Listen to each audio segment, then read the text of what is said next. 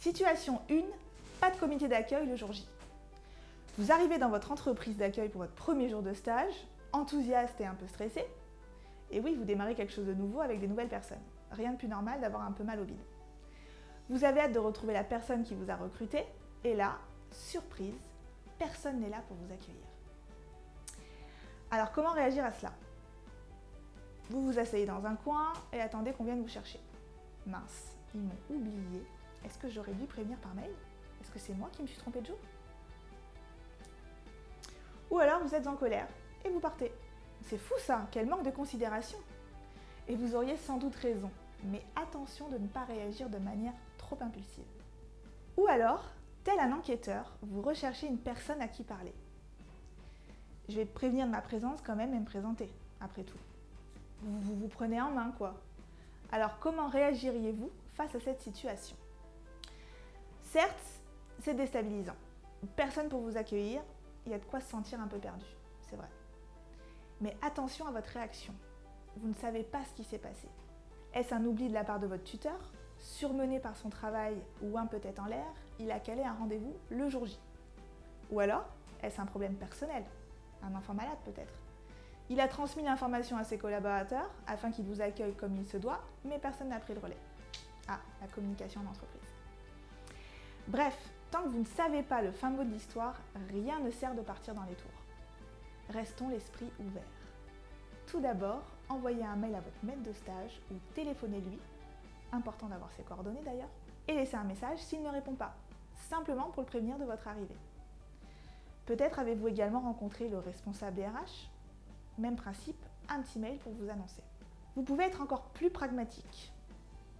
Renseignez-vous à l'accueil et demandez à voir quelqu'un qui travaille avec votre maître de stage. Et préparez-vous à vous présenter. Vous verrez avec le temps si cette première mauvaise expérience se confirme ou si au contraire ce n'était qu'une petite erreur de parcours. Situation 2, votre mission est inintéressante. Vous avez postulé à ce stage car vous avez trouvé la mission super enrichissante tant sur le plan professionnel qu'humainement. Une bonne occasion de mettre en pratique vos connaissances acquises sur les bancs d'école. Votre maître de stage vous l'a même bien vendu lors de l'entretien. Transmission, autonomie, collaboration. Et puis au fur et à mesure, vous vous rendez compte que vous faites bien plus de photocopies que d'analyses chiffrées et bien plus d'accueil téléphonique que de rendez-vous clients. Bref, l'ennui et surtout la déception commencent à poindre leur nez. Alors, comment réagir à cela? Vous prenez votre mal en patience. C'était déjà tellement difficile de trouver un stage, je vais pas risquer de le perdre quand même. Je dois valider mon année, moi. Ou alors, vous râlez à qui veut bien l'entendre. Ce stage est nul, et par la même occasion, mon manager et cette entreprise aussi. Ou alors vous décidez d'en parler à votre maître de stage. Je sais, c'est pas simple. Mais c'est quand même une belle opportunité de muscler son affirmation de soi. Alors vous l'aurez compris, c'est bien sûr la troisième réaction qu'il faut privilégier. Toujours laisser le bénéfice du doute à votre interlocuteur. L'interprétation est le poison de la communication. Peut-être n'a-t-il pas conscience de votre déception. Peut-être vous laisse-t-il le temps de vous acclimater avec de petites tâches. Bref, il peut y avoir plein d'explications différentes. Le meilleur moyen d'en avoir le cœur net est d'en discuter avec lui. Commencez simplement par évoquer ce qu'il se passe de manière la plus factuelle possible, en mettant en évidence le décalage entre vos tâches quotidiennes et votre mission de stage. Sans incriminer personne, juste des faits. Puis, explicitez simplement ce que vous ressentez. Ben, de la déception, de la frustration, de l'ennui.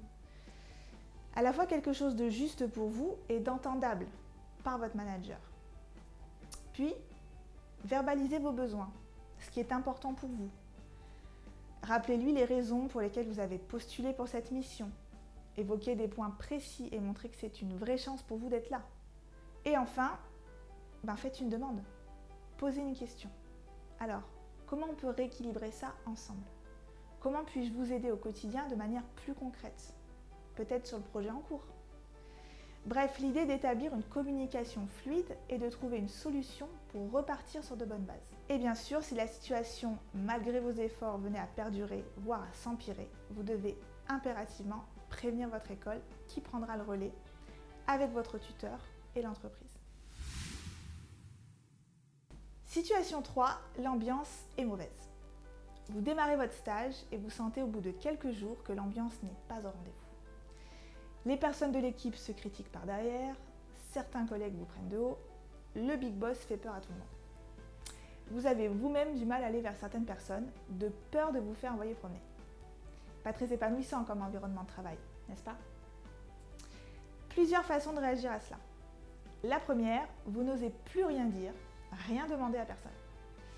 J'ai trop peur d'aller poser une question, tant pis, je fais comme je le pense. Mais attention au risque d'erreur, rien de mieux pour empirer la relation entre collègues.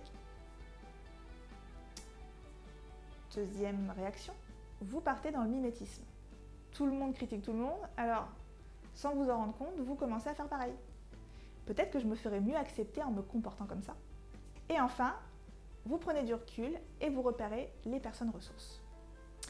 Oui, je vous assure, il y a toujours quelqu'un au sein d'une équipe qui sera prêt à vous aider. Alors, alors, alors, vous me répondez, évidemment, prendre du recul. C'est ça. Apprenez à relativiser. Les tensions sont assez courantes au sein d'une entreprise, mais cela ne doit pas vous rendre malade. Ce qui se passe était là avant vous et sera certainement là après vous. Bref, c'est pas vous le problème en fait. Et puis vous êtes là que pendant quelques semaines. Personne ne vous obligera à rester à la fin de vos stages. C'est vrai que six mois peuvent paraître longs. Alors même si vous êtes mal à l'aise, ne restez pas dans votre coin. Allez voir vos collègues, trouvez des sujets communs, riez avec eux.